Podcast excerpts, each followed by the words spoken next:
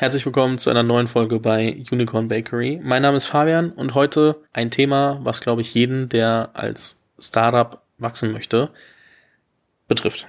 Fachkräftemangel. Wo finde ich eigentlich die richtigen Leute? Andersrum gefragt, wie werde ich als Arbeitgeber und als Startup so attraktiv, dass die Leute bei mir arbeiten wollen? Und ähm, ich mich da gegen all die anderen coolen Startups, die es da draußen gibt, auch durchsetzen kann. Eingeladen habe ich mir dazu heute Marius Luther von HeyJobs. HeyJobs inzwischen mehr als 300 Mitarbeiter und Mitarbeiterinnen. Im März eine Finanzierung von über 40 Millionen Euro gemacht und dreht sich am Ende darum, dabei zu helfen, die richtigen äh, Mitarbeiter zu finden. Jetzt nicht Fokus auf, auf, ich sag mal, kleinere Startups, sondern dann eher ähm, Scale-Ups und, und Mittelstand. Aber ja, ich glaube, gar nicht so verkehrt. Und wenn ich es richtig im Kopf habe, war es 2019 auch Number One Tech Employer in äh, Berlin oder in Deutschland gewesen und äh, dafür gesorgt, äh, dass man eben dort gerne arbeiten wollte. Und darüber sprechen wir heute. Was davon ist heute aktuell? Wie macht man's? Ähm, herzlich willkommen im Podcast, äh, Marius. Ja, ganz vielen Dank für die Einladung, Fabian. Habe ich irgendwas Wichtiges an Hardfacts oder irgendwas vergessen, falsch gesagt? Nee, alles, alles super fantastisch. Was würdest du sagen, jetzt einfach nochmal ganz kurz äh, auch so ein Mini-Intro zu HeyJobs zu geben, auch wenn wir gleich ins Thema springen. Äh, was macht HeyJobs aus? Wo setzt ihr wirklich an? Was sind so die, was so die Value Creation, die ihr, die ihr für eure Kunden schafft? Ja, ich glaube, da muss ich einen Tick ausholen. Ich glaube, was einfach passiert ist über die letzten Jahre, ist, dass sich der Arbeitsmarkt fundamental gewandelt hat. Von es gibt genug Leute für alle Jobs zu es gibt eigentlich viel zu wenige. Und das merken wir auch in der Startup-Szene. Ähm, ich weiß noch, als ich 2011 angefangen habe bei einer Tochterfirma von Rocket Internet, da hatten wir solche Top-Leute da. Die waren alle jung, die haben heute alle äh, oder ganz viele sind Gründer von irgendwelchen Unicorns. Das heißt, da gab es so viel Talent und so wenig Möglichkeiten für das Talent zu arbeiten, dass, ähm, dass sich die Startups die Leute, die besten Leute aussuchen konnten. Und heute ist genau andersrum. Heute gibt es ganz, ganz viele Startups mit ganz viel Kapital und nicht genug Talent. Und bei Headjobs haben wir das verstanden und haben gesagt, wenn das so ist, dass der Markt sozusagen komplett geflippt ist, dann muss ich ja eigentlich auch Recruiting komplett ändern. Nämlich von ich stelle meine Stellenanzeigen auf irgendwelche Jobbörsen. Das nennt man oder nennen wir umgangssprachlich Post and Pray, schalten und beten, hinzu ich mache eigentlich aktives Recruitment-Marketing, um genau die Leute zu finden, die ich brauche. Und ähm, mit diesem Produkt sind wir an den Markt gegangen und haben gesagt, so wie kann ich die sogenannten passiven Kandidaten finden? Also Menschen, die vielleicht gar nicht aktiv auf Jobsuche sind, aber die latent wechselbereit sind. Und äh, ja, heute nutzen über 3000 deutsche Unternehmen äh, unser Produkt, um Fachkräfte zu finden. Ich glaube gerade, haben wir schon angesprochen, immer gefragter, weil eben super schwer ist, äh, Leute zu finden. Ich kriege sehr oft irgendwie Anrufe oder, oder, oder Nachrichten mit, hey Fabian, du, wir suchen gerade Techies, wir suchen gerade jemanden im Sales, wir suchen jemanden hier und da und kennst du nicht jemanden? Ich bin so, ihr seid das 20. Unternehmen, was mich gerade fragt. Also jetzt mal eher kumuliert, nicht irgendwie in einer Woche. Ist jetzt auch nicht so, als ob mir alle da die Türen einrennen, dass ich irgendwie Fachkräfte vermittel. Aber das ist schon krass, wie schwer es ist, an Mitarbeitende zu kommen. Und deswegen mal die Frage an sich gestellt, wenn du dir eine Firma Firma an sich als Konstrukt anschaust, was macht eine Firma eigentlich attraktiv? Also worüber muss ich als Gründer oder Gründerin nachdenken, wenn ich sage, okay, ich möchte mein Startup immer attraktiver machen? Welche Bereiche muss ich mir überhaupt anschauen? Ja, das ist eine super Frage. Also ich glaube, insgesamt musst du natürlich, vielleicht eine Plattitüde, aber musst du eine Firma schaffen, in der Leute gerne arbeiten wollen und auch dort bleiben wollen. Und jetzt ist die Frage, warum wollen? Menschen da gerne arbeiten. Und ich glaube, das ist gewissermaßen auch eine individuelle Frage. Also ich glaube, es gibt durchaus MitarbeiterInnen, die sagen, ich komme, weil das Gehalt gut ist. Oder es gibt andere, die sagen, ich komme, weil ich mich mit dem Purpose total identifiziere. Und es gibt andere, die kommen, weil die sagen, da lerne ich am allermeisten. Das kommt natürlich auch auf die Karrierestufe gerade an, wo jemand drin ist. Aber da muss ich, glaube ich, ein gut, eine gute Basis schaffen aus Kultur, aus Purpose, aus, aus Bezahlung. Und dann, glaube ich, der zweite Schritt ist ganz wichtig, ist in Zielgruppen zu denken. Also du hast mich jetzt gerade gefragt, wie sieht eigentlich ein erfolgreiches, ich nenne das jetzt mal Arbeitsprodukt aus, Jobprodukt aus? Und ich, meine Gegenantwort würde sagen, es kommt auf die Zielgruppe drauf an. Also ein junioriger Sales-Mitarbeitender möchte vielleicht etwas ganz anderes als jetzt ein CFO Anfang 40 Und je nachdem muss ich, glaube ich, mal diesen Menschen unterschiedliche Sachen auch bieten können als Startup und, und muss da sehr stark über diese Zielgruppen nachdenken. Nicht anders wie im Produktmarketing Procter Gamble darüber nachdenkt, welche Zahnpastasorte für welche Zielgruppe. Also wenn wir jetzt mal ganz, ganz äh, plakativ denken, was würdest du sagen, sind so die häufigsten Zielgruppen, die ihr auch selber irgendwie versucht zu erreichen? Ihr seid ja nun mal ein Startup. Genau. Und, äh, und wie versucht ihr euch dafür attraktiv zu machen? Ja, also ich glaube, es gibt unterschiedliche Zielgruppen. Ich glaube, einmal gibt es die Zielgruppe, ich suche Executives, das heißt erfahrene äh, Mitarbeitende, die das schon mal gemacht haben, die schon mal in einem Scale-up waren. Das ist so eine Zielgruppe. Ich glaube, eine zweite ist ganz klassisch Engineers, ähm, Softwareentwickler. Eine dritte wäre, glaube ich, ähm, Product, ja, ganz umkämpfte Zielgruppe. Und dann, vierte wäre vielleicht Sales-Mitarbeitende. Und dann kann man noch vielleicht in unterschiedlichen Karrierestufen denken, dass ich nochmal denke, wie kriege ich Graduates versus wie kriege ich erfahrene ähm, Mitarbeitende. Und ich glaube, je nachdem gibt's wirklich unterschiedliche ähm, Ansprüche. Wollen wir eine Gruppe davon rauspicken und mal so ein bisschen sagen, also ein Beispiel durchgehen? Ja, oder lass uns zwei. Also lass uns einmal die Engineers nehmen. Engineers sind oft und sehr intrinsisch motiviert. Das heißt, die interessiert, an welchem Produkt arbeite ich? Wie arbeite ich daran? Was ist der Workmode? Mit welchen Technologien arbeite ich? Das interessiert die meistens mehr als was ist vielleicht die Compensation und gibt es einen Obstkorb, auch wenn das oft versucht wird. Aber die interessiert sozusagen der, der Arbeitsinhalt und der Weg, wie sie arbeiten. Ein Sales-Mitarbeiter interessiert, wenn wir es jetzt kontrastieren, vielleicht viel eher, kann ich meine Ziele erreichen? Komme ich auf meine Zielprovision? Hat das Product Product Market Fit? Habe ich einen Teamleiter, der mich fördert, entwickelt? Habe ich die Chance, selber bald Teamleiter zu werden? Und ich glaube, so so unterscheiden sich zum Beispiel zwei Zielgruppen und je nachdem muss ich halt mit völlig anderen Benefits auf diese Zielgruppen ähm, zugehen. Das heißt, ich mache mir Gedanken, wen will ich gerade eigentlich heiern, überlege mir, was bedeutet das eigentlich an Needs für diese Person und schaue dann, wie kann ich meine Firma so darstellen, ähm, dass das funktioniert. Aber wo stelle ich die denn da? Also wenn, ich meine, wenn ich nicht einfach nur äh, Post and Pray mache, also einfach nur irgendwo auf Jobplattformen sage, hey, guck mal, ähm, hier sind wir, wie fange ich denn an, dann überhaupt äh, genau das auch den Leuten zu kommunizieren? Ja, ich glaube, äh, wenn wir jetzt, dann gehen wir jetzt auf die Recruiting-Kanäle. Also wie, wie trete ich in Kontakt mit meiner Zielgruppe? Da gibt's, glaube ich, so drei große Bereiche, wo ich immer gesehen habe, das war eigentlich in meiner gesamten Karriere immer so ungefähr jeweils für ein Drittel der Einstellung ähm, verantwortlich. Ein großer, ähm, ein großes Thema ist Referral. Also meine existierenden Mitarbeitenden können ja versuchen, andere neue Mitarbeitende zu gewinnen, ihr Netzwerk zu ähm, bespielen, andere Freunde zu fragen, kennst du jemanden für diese Rolle?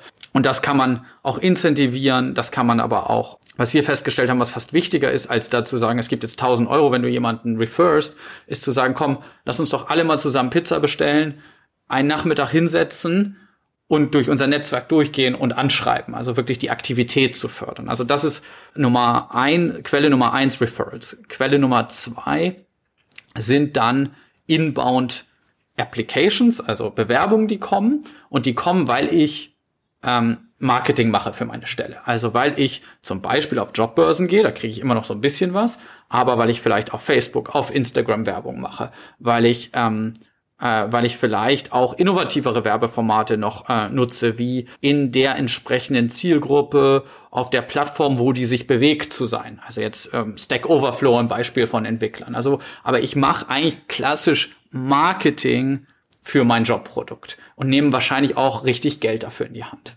Und die dritte große Quelle ist das, was man Active Sourcing nennt. Also eigentlich das, was Headhunter machen und dafür eine hohe Fee verlangen, kann ich natürlich auch einfach selber machen oder in-house machen. Also wir bei HeyJobs nutzen zum Beispiel Werkstudierende dafür zu sagen, ich überlege mir, okay, Zielgruppe, ich suche einen erfahrenen mh, mm, Vertriebsleiter.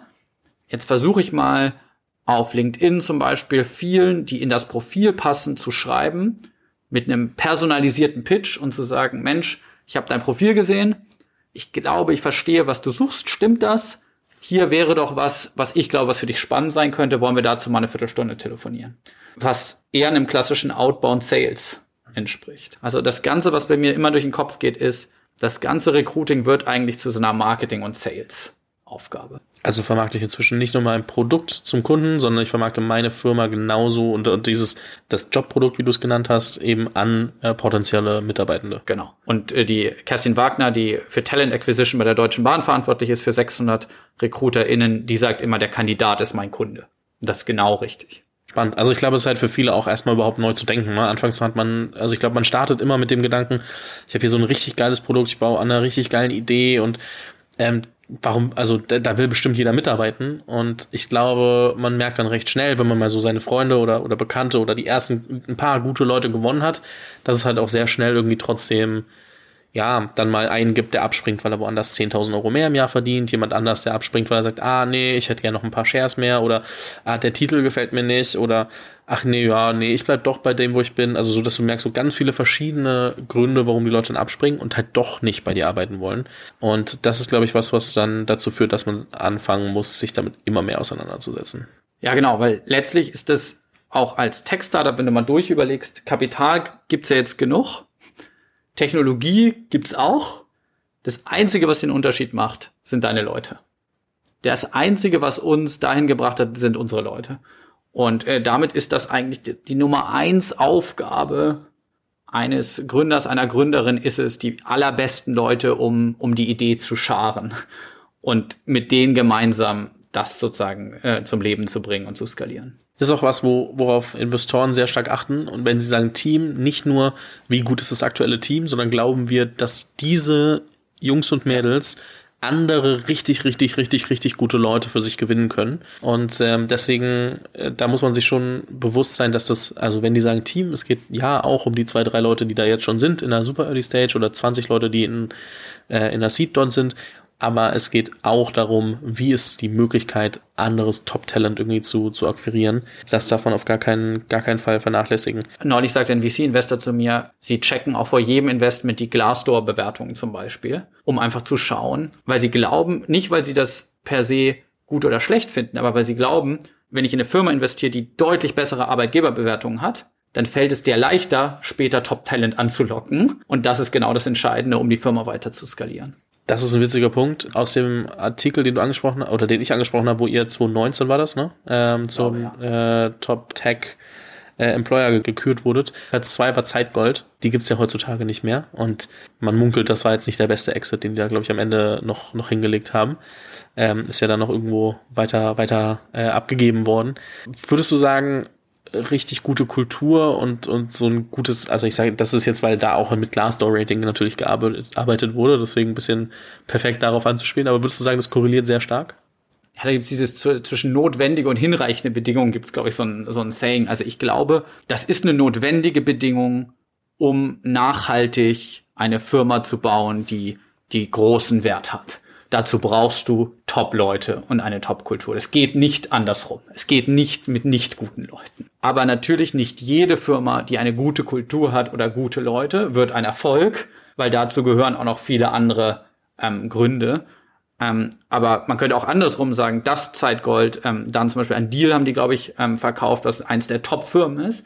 Vielleicht wäre es denen nicht gelungen, hätten sie nicht so viele Top-Leute in ihren Reihen gehabt. Also vielleicht hat auch der Exit dann doch geklappt, weil sie so eine gute Kultur und so gute Leute hatten. Mhm.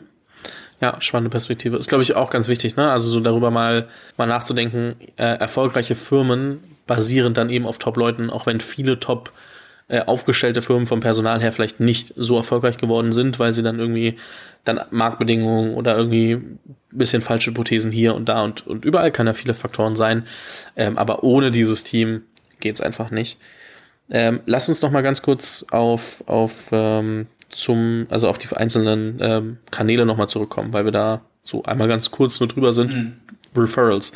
Ähm, wie läuft, äh, also du sagst, jeder macht, also jeder dieser Kanäle macht ungefähr ein Drittel, oder? Mhm. Also im ja. späteren Verlauf. Wahrscheinlich im früheren gibt sich das, ist es mal mehr, mal weniger, wahrscheinlich je nachdem, wie sehr man es forciert, aber ähm, das pendelt sich wahrscheinlich irgendwann ein.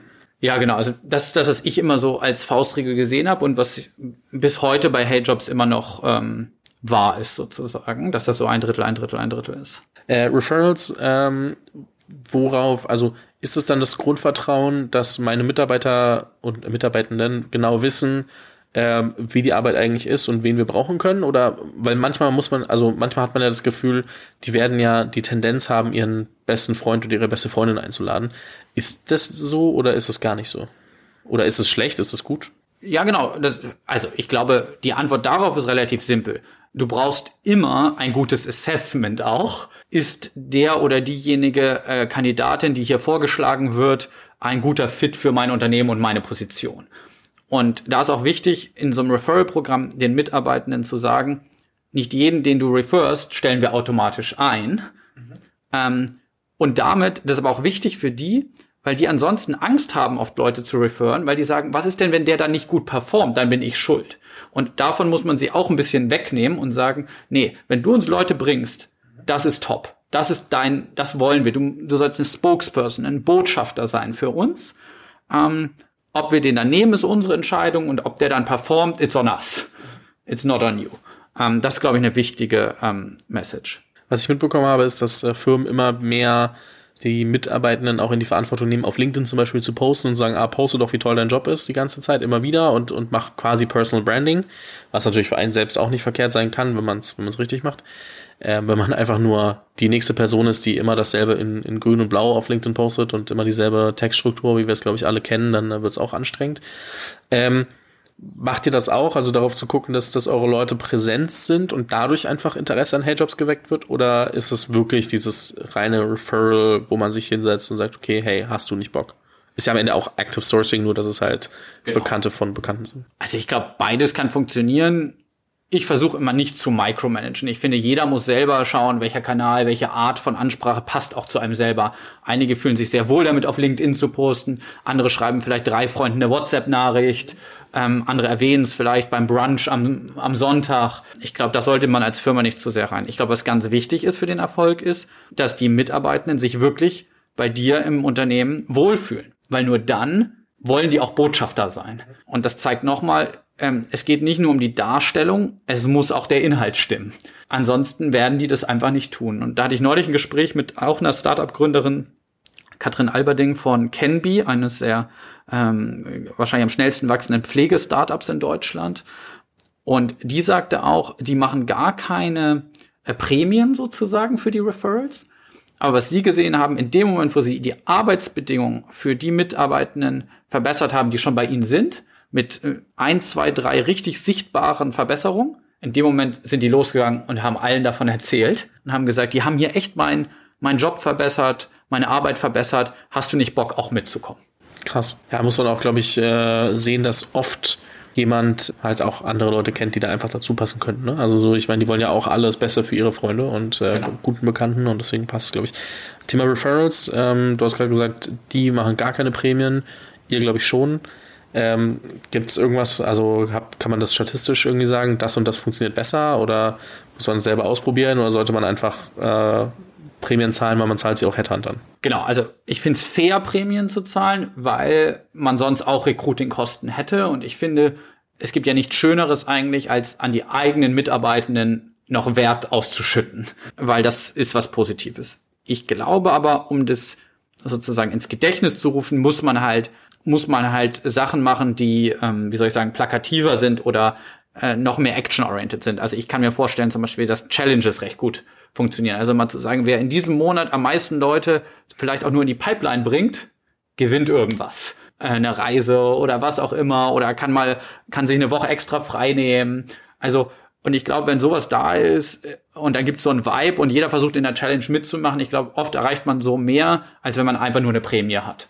Oder halt zu sagen, komm, wir nehmen uns alle einen Tag und wir machen das zusammen, was ich schon eingangs erwähnte. Aber dass man auch nicht jetzt von den Mitarbeitenden erwartet, ihr macht das dann noch am Wochenende on top, sondern dass man sagt, hey, das ist Teil unserer Arbeit, ist Code zu schreiben und Teil unserer Arbeit ist es, neue tolle Entwickler zu gewinnen. Und wenn der, der das schafft, der kriegt dann auch in der Performance Review nochmal einen positiven Remark. Hey, du hast, du hast richtig contributed mit tollem Code und du hast noch diese drei Leute gefunden. Ja, fair. Das, äh, glaube ich, kann man sich Gedanken machen, wie man da kreativ werden kann, um das eben auch ja, einzu anzuheizen und zu sagen, okay, hey, ähm, so machen wir es bei uns in der Firma. Thema ähm, Active Sourcing, du hast gesagt, äh, bei euch, ähm, ihr macht euch Gedanken, was suchen wir eigentlich und dann wird das äh, an, an, an Werkstudierende weitergegeben, ähm, die dann wahrscheinlich vorqualifizieren, oder? Ja, genau. Also ich glaube, unser Playbook beim Active Sourcing ist zu sagen, okay, ich habe eine offene Job Description. Ich, und sagen wir mal, das ist jetzt eine Executive Position, sagen wir mal, das ist jetzt ein CFO für Finance. Da muss ich mir ja auch erstmal überlegen, wer kommt denn dafür in Frage? Also was ist sozusagen das Suchprofil? Suche ich jetzt jemanden, der irgendwo Head of Finance gerade ist oder Head of Accounting? Oder suche ich jemanden, der äh, schon mal äh, Kapital äh, geraced hat? Also da gibt's ja riesen Unterschiede im gleichen Titel. Und das Beste, um das zu kalibrieren, ist eigentlich, wenn der Hiring Manager mal sagt, ich suche mal fünf LinkedIn-Profile raus von sozusagen den idealen Kandidaten oder Kandidatinnen. Und dann versucht äh, ein Active Sourcer möglichst viele ähnliche Profile zu finden und packt die bei uns in so ein Google Sheet und dann geht der Hiring Manager nochmal durch. Der schaut sich nochmal 100 LinkedIn Profile an und sortiert nochmal aus. Alle, die er auf den ersten Blick sagt, die brauchen wir nicht anschreiben. Das ist Zeitverschwendung. Weil, wenn ich die dann anschreibe, und derjenige dann antwortet, dann muss ich als Hiring Manager auch den Call machen. Dann kann ich nicht sagen, oh, ah, ich weiß nicht, ob der da jetzt so gut ist. Weil das würde deine gesamte Candidate Experience und deine Reputation ähm, zerstören. Und das heißt, wenn die dann rausgehen und da ist, sage ich mal, eine Liste, das sind die 60 Leute, mit denen würde ich gerne sprechen. Und dann versuchen die, sagen wir mal, 20 davon zum Gespräch zu kriegen. Dann habe ich, glaube ich, einen, einen echt guten Inflow. Und dann mache ich mal 20 Gespräche und hoffentlich ist dann der oder die richtige dabei. Okay, das äh, ergibt soweit auch erstmal Sinn. Ich glaube, da muss man dann selber mit dem anschreiben und allem muss man selber optimieren. Ich glaube, äh, da Texte einzeln nochmal ähm, selbst zu überlegen, wie kann ich meine Firma am besten präsentieren, auch auf die Stelle, auf die Person zugeschnitten etc. Das äh, kriegen die Gründer und Gründerinnen, die zuhören, hoffentlich selber hin. Das äh, müssen wir nicht machen. Ja, vielleicht noch ein Tipp ist, ich glaube, wie du auch sagtest, Gründer und Gründerinnen denken immer, glaube ich, sehr stark von sich aus, also vom Unternehmen aus. Also die überlegen sich, was ist geil an meinem Unternehmen, geil an meinem Produkt. Es hilft bei diesen Themen immer, sich in das Gegenüber zu versetzen. Und vielleicht ist die Message auch nur, hey, ich fand deine Erfahrung mega spannend und ich habe mich gefragt, was für dich ein geiler nächster Schritt sein könnte. Hast du Lust dazu, mal 15 Minuten zu sprechen?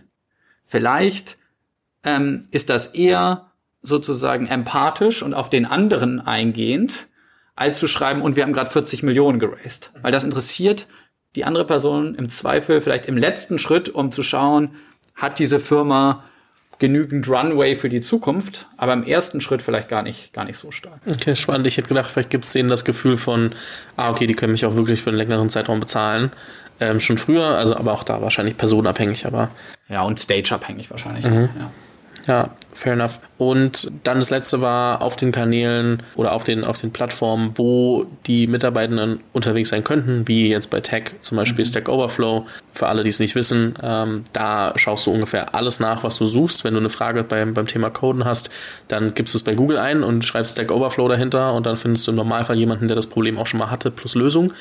Und ähm, deswegen scherzen äh, die Techies selbst immer, dass das quasi ist, wer am besten googeln kann, der kann am besten coden. Das würde ich als Non-Techie auf jeden Fall nicht sagen. Ähm, aber ja, deswegen war da vorhin das Beispiel, dort zum, präsent zu sein, wenn man, wenn man eben ja, dann Techies gewinnen möchte und, und Leute für die, für die Tech-Abteilung. Aber wie präsentiere ich mich da, um aufzufallen? Also schreibe, weil ich meine, wenn ich dann Startup, Remote und alles Mögliche reinschreibe, dann bin ich halt austauschbar. Ja, und ich glaube, da liegt, also liegt einmal die Krux dann auch im Detail, wie ist die Job-Ad wirklich geschrieben? Und ähm, da sehen wir, das ist ja unser täglich Brot, schon noch mal Riesenunterschiede zwischen einer Job-Ad, die sagt Startup mit Fruchtkorb und äh, was auch immer, flachen Hierarchien und eine, die sagt, wir suchen den Experten ähm, mit genau ähm, dem Profil, der Lust hat auf genau die und die Challenge. Und das sind die drei Gründe, warum CFO bei uns deine, äh, die Herausforderung deines Lebens sein könnte. Also, wenn man sich so wirklich tief inhaltlich da reingräbt, dann unterscheiden sich diese Stellen dann schon. Und die richtig guten Kandidaten lesen das auch und sortieren da aus. Also da kann ich nur ermutigen, als Gründer, als Hiring Manager, ich schreibe zum Beispiel immer noch die Job-Ads für meine Stellen selber.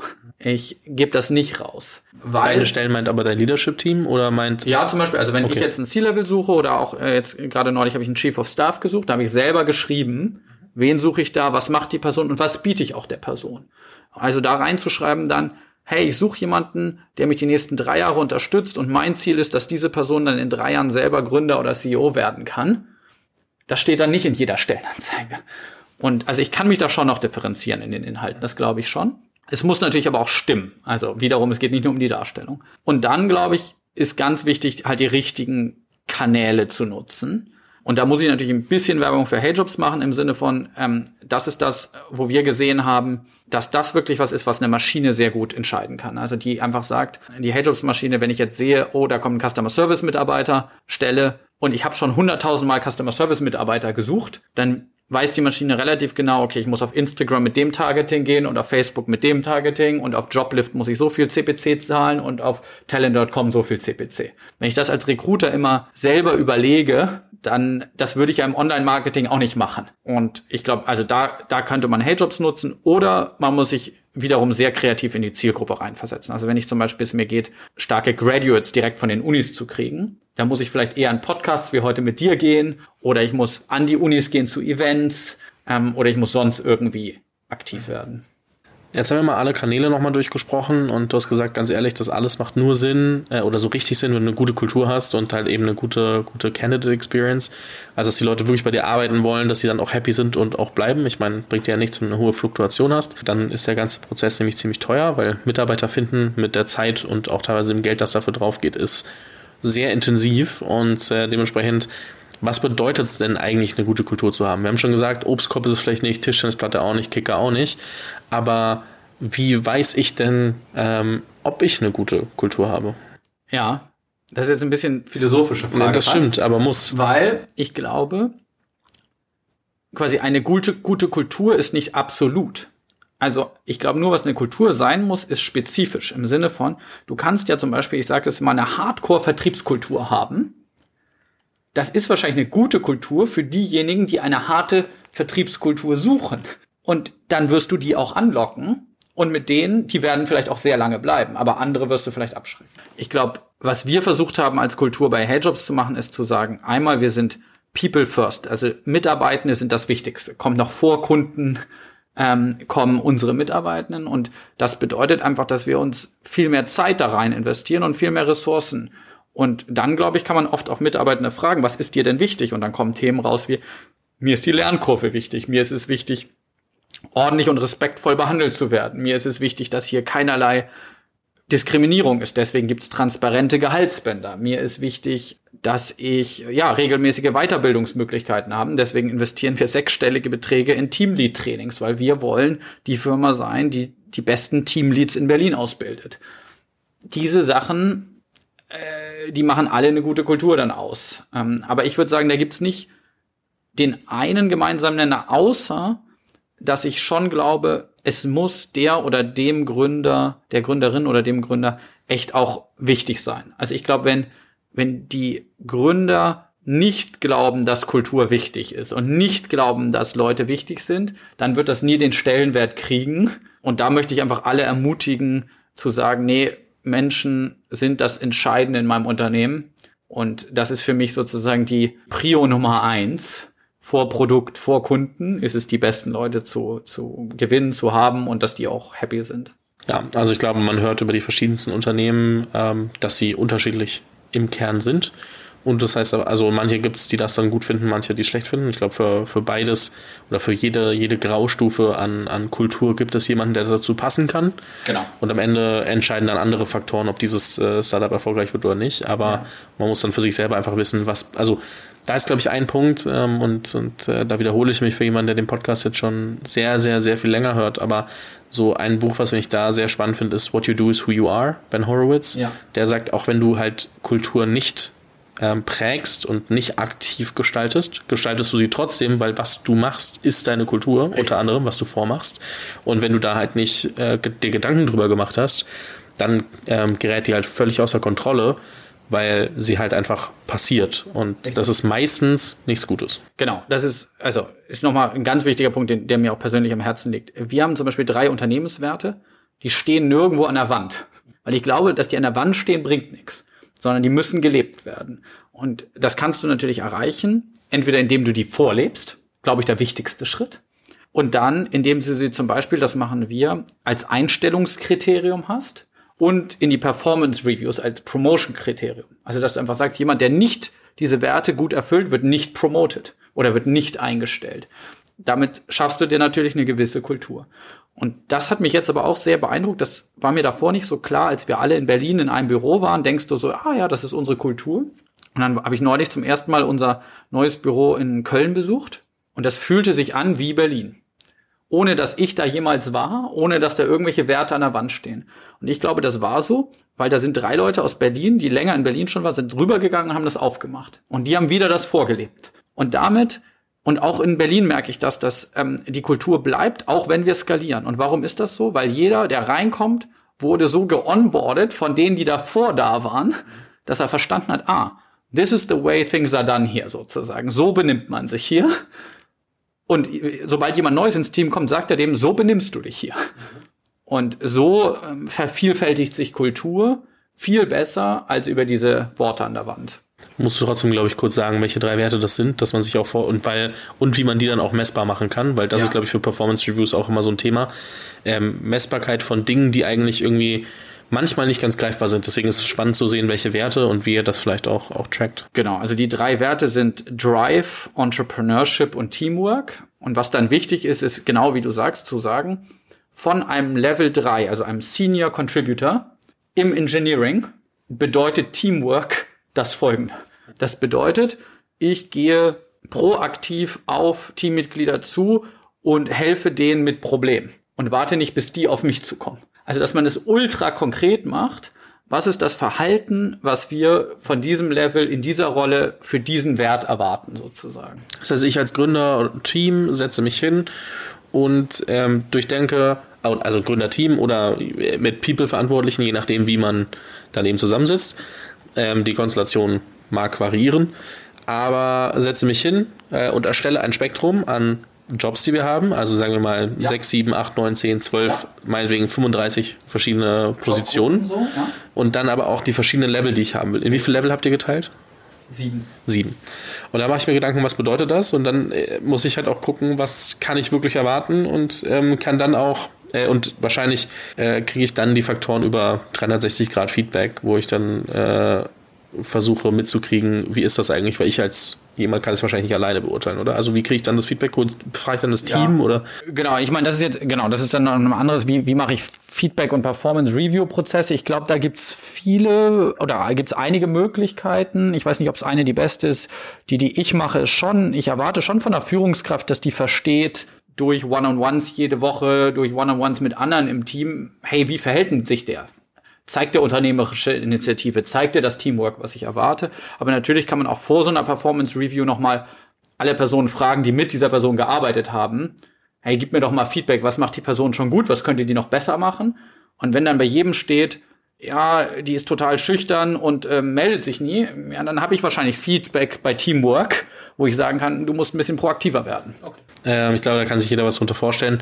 Wie gesagt, Feedback-Gespräche muss man anders nochmal in Ruhe durchgehen. Das passt jetzt hier nicht rein, aber ich wollte es nur mal kurz anreißen, dass man halt merkt, okay, wie gehe ich da überhaupt, gehe ich da überhaupt mit vor? Ähm, ein, ein Punkt, ähm, wenn ich über das Thema Employer Branding nachdenke, so ist es ein Stichwort. Es kommt oft irgendwie, ähm, dass das super wichtig ist. Was bedeutet das eigentlich? Also wie, wie stehst du oder wie mhm. denkst du über Employer Branding?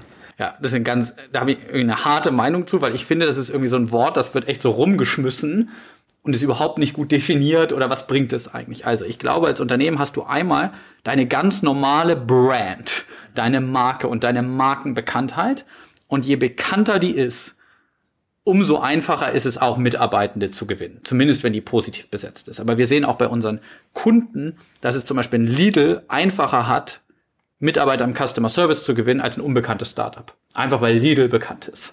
Jetzt als Beispiel. Das ist eine Brand.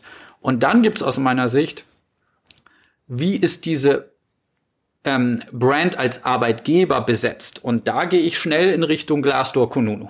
Im Sinne von, ist das ein guter Arbeitgeber, ist das kein so guter Arbeitgeber? Ähm, und ich glaube, da muss man als Unternehmerin sehr stark daran arbeiten, dass dass das gut ist sozusagen. Dass die Leute, wenn sie sich dann informieren, nicht auf allzu viel schlechte Botschaften stoßen. Und das wäre für mich eine gute Employer-Brand, wäre zu sagen, das ist ein attraktiver Arbeitgeber.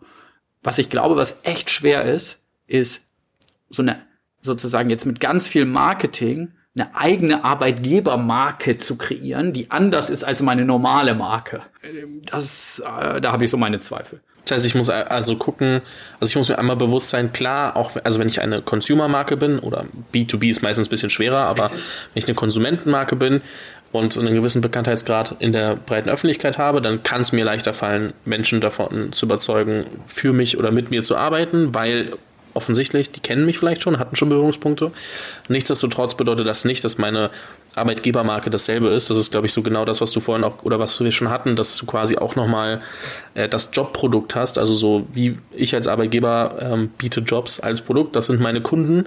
So, das ist nochmal ein anderes, so, das ist so, wenn man, also ja, einfach eine andere Kundengruppe und die nehmen das auch anders wahr. Also die kennen mich vielleicht, aber trotzdem muss das passen. Dazu gehört dann ähm, auch, dass man sich sauber über mich informieren kann, ob Kununu oder Glassdoor. Ähm, ob über Referrals, Happy Mitarbeiter, äh, Bekannte, die ich fragen kann. Hey, wie findest du es da eigentlich? Ich habe gerade überlegt, ob ich mich da auch äh, bewerben soll. Und was macht sonst noch, also den, den, den letzten Part so, wir hatten, wir hatten, du hast gesagt, was wichtig ist, ist noch irgendwie, und das sind, glaube ich, alles Faktoren, die zu ich sag mal, einem guten Kununu und Glasdor führen können, einfach mhm. nur um das mal als, als, also als so plakative Metrik mitzunehmen. Äh, du meintest Schnelligkeit im Prozess, also so ein mhm. klarer, schneller Prozess ist, glaube ich, nicht verkehrt. Ähm, dass halt die Mitarbeiter, äh, die, die Bewerber und BewerberInnen wissen, was Sache ist. Genau, also da nochmal, jetzt haben wir ja eigentlich über die drei Kanäle gesprochen und wir haben gesprochen, wie, wie wird man attraktiver Arbeitgeber. Jetzt hast du das Thema, jetzt sind da 30 Leute bei dir im Prozess und da spreche ich äh, oft von zwei Begriffen. Einmal Speed Recruiting. Also, man muss echt schnell sein. Die Leute sind in fünf, sechs Prozessen gleichzeitig. Wenn es bei mir vier Wochen dauert, ist die Person weg. Das heißt, da zählt es genau wie im Vertrieb. Wenn ich ein Inbound Lead bekomme, muss ich ganz schnell anrufen. Genauso muss ich auch hier ganz schnell anrufen. Muss ganz schnell das erste Gespräch idealerweise mit dem Hiring Manager vereinbaren. Und das ist das eine Thema. Das andere Thema ist, ich nenne das Cell Recruiting. Also auch Früher war Recruiting so, 30 Leute haben sich beworben und ich habe gesagt, so, jetzt packe ich die erstmal alle ins Assessment Center. Mal schauen, wer da was taugt. Ich nehme die durch die Mühle sozusagen, weil es gab ja genug. Jetzt ist eher wie Vertrieb. Ich muss mir eigentlich, muss ich mir die 30 jetzt anschauen und erstmal versuchen, die möglichst heiß zu machen für mein Unternehmen. Und das heißt, ich muss die fragen, hey, was ist denn dir eigentlich wichtig bei, bei der Arbeit? Und dann muss ich dem möglichst gute Argumente liefern, dass wir das bieten können. Also ich muss echt Vertrieb können und ähm, muss die auch am Schluss closen.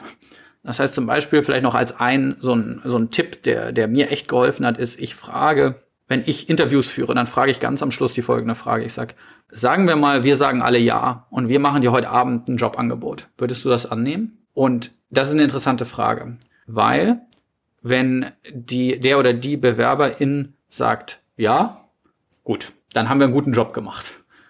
Aber ganz oft kommt dann noch, hm, da muss ich nochmal drüber nachdenken. Und dann, als guter Vertriebler, fragst du dann, worüber musst du denn nachdenken? Was geht dir denn noch durch den Kopf? Und dann kommen oft Sachen wie, ja, ich weiß noch nicht, ob ich es mit den Kita-Schlusszeiten vereinbaren kann. Oder ich weiß noch nicht, ob ich dreimal die Woche den Commute schaffe. Oder ich weiß nicht was. Und dann kommen Themen, über die hätte ich eigentlich erst nach der Absage gehört. Also, wenn ich das jetzt nicht adressiere, dann hätte die Person vielleicht in zwei Tagen gesagt, oh, danke fürs Angebot, aber ich habe hab mich für was anderes entschieden. Und dann kriegst du nicht mehr gedreht. Jetzt kann ich natürlich noch auf diese Einwände ähm, eingehen und versuchen da Lösungen zu schaffen und zu sagen, ja gut, aber dann machen wir vielleicht so, du fängst früher an und wie auch immer. Und ähm, ich glaube, das sind alles die Sachen, die habe ich jetzt aus dem Vertrieb, aus dem B2B-Vertrieb gelernt. Die helfen mir im Recruiting aber unglaublich. Das glaube ich ganz gut. Eine Sache, die ich klarstellen muss, ähm, wir hatten das im Vorgespräch, da wo ich meinte, hey, wenn ich mir Glassdoor angucke, war das, glaube ich, dann hat Salesforce den längsten und härtesten Prozess, ist aber trotzdem am besten bewertet ein schneller Prozess bedeutet nicht ein einfacher Prozess. Es bedeutet trotzdem herauszufinden, wer ist wirklich gut und die Leute halt, also du musst jetzt nicht wie Salesforce irgendwie 50 Tage brauchen, um jemanden einzustellen im Schnitt. Das ist nochmal was anderes, aber du musst, und du meintest so die Dinge, die du kontrollieren kannst, zum Beispiel Feedback Cycle, also wie schnell melde ich mich, wie schnell gebe ich Feedback nach einem Gespräch. Es kann nicht sein, dass jemand eine Woche oder zwei wartet, bis überhaupt ähm, eine Antwort auf die Bewerbung kommt oder bis dann nach dem ersten Gespräch nochmal Feedback kommt.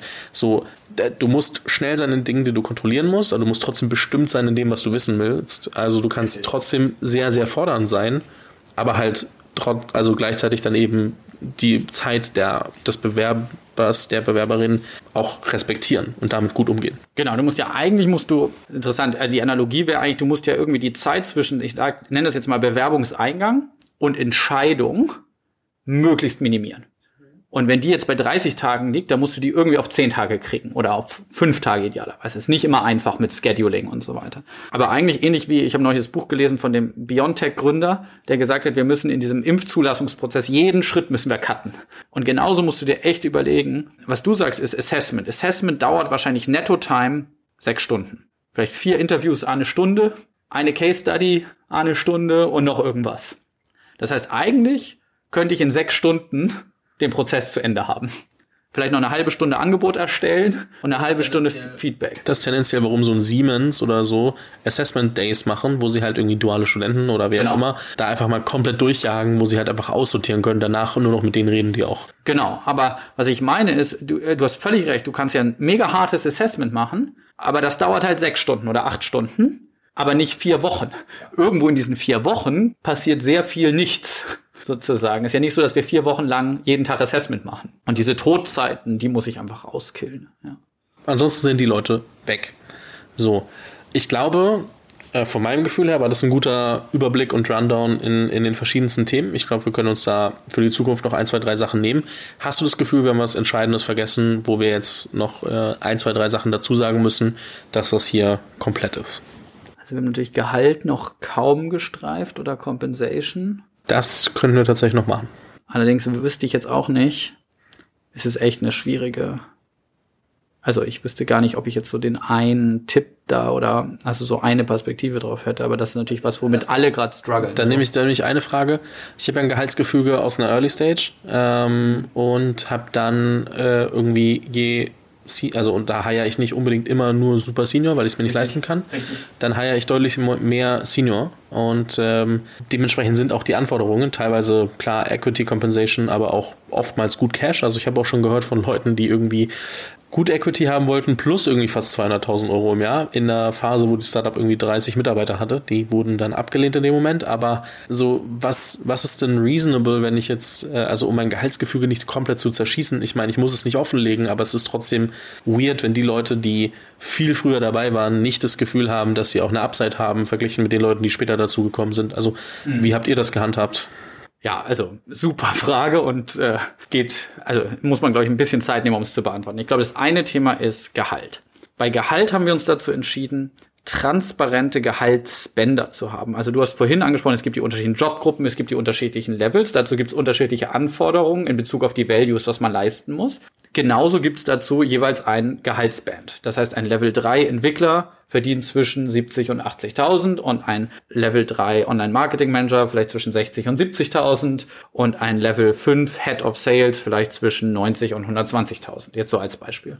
Die sind offen und transparent. Das ist auch ein Wert an sich, diese Transparenz, weil das führt dazu, dass sich Menschen nicht so benachteiligt fühlen und dass die nicht das Gefühl haben, wer am besten verhandelt, kriegt das beste Package. Führt übrigens auch dazu, dass es bei uns aus meiner Sicht keine, keinen Gender Pay Gap gibt, sondern dass Männer und Frauen, die auf dem gleichen Level sind und die gleiche Jobrolle haben, genau das gleiche verdienen. Das heißt, das ist ein Thema. Und jetzt zu deiner Frage. Ich glaube, so würde ich auch kommunizieren. Ich würde dann halt schauen, da gibt es einen Early-Stage-Mitarbeiter, der, der war jetzt Teamlead ganz am Anfang, aber der ist halt Teamlead. Und der ist halt jetzt nicht Chief Executive Officer sozusagen. Und dann bekommt der halt das Teamlead-Gehaltsband. Und wenn ich jetzt einen Head-of hire oder einen VP, dann liegt der halt da drüber. So, so ist es. Was der Early-Stage Mitarbeiter oder Mitarbeiterin allerdings haben sollte, ist natürlich den, das Equity zu einem entweder deutlich geringeren Einstiegspreis, Strike Price oder deutlich mehr davon, weil der oder diejenige einfach deutlich früher gekommen ist. Und das sehe ich schon auch so. Je weiter du Late Stage kommst, desto kleiner werden die Equity Packages oder desto mehr werden die mit einem sogenannten Strike Price versehen. Also, dass gesagt wird, okay, die Firma ist jetzt, sagen wir mal, 100 Millionen Euro wert du wirst daran incentiviert, du kriegst, was weiß ich, 0,5 Prozent an allem, was über 100 Millionen ist, aber nichts darunter. Und ähm, das heißt, da kann man, glaube ich, gut auch äh, die Mitarbeiter, die früh dabei waren, immer wieder darauf hinweisen, ähm, auf den Wert auch des Equity Packages, während ich das Gehalt eher nach Marktwert machen würde, was die auch woanders verdienen könnten. Ist, glaube ich, was, was einfach nur mal wichtig ist, sich in den Kopf zu rufen und äh, vielleicht auch nochmal mit anderen Gründern und Gründerinnen drüber zu sprechen und äh, sich da Input zu holen. Wir werden das jetzt gar nicht so ewig auseinandernehmen. Ich wollte das jetzt nur noch hinten dranhängen, weil es einfach dazugehört hat. Ich glaube, du willst noch was ergänzen. Genau, ich habe noch einen Punkt, der, glaube ich, so mein größtes Learning der letzten drei Jahre im Hiring war. Und der passt zu deinem Punkt 30 Mitarbeiter-Startup und jemand wollte 200k meine Intuition, ohne jetzt die Situation zu kennen, wäre, das ist in dem Moment nicht die richtige Person für diese Stage.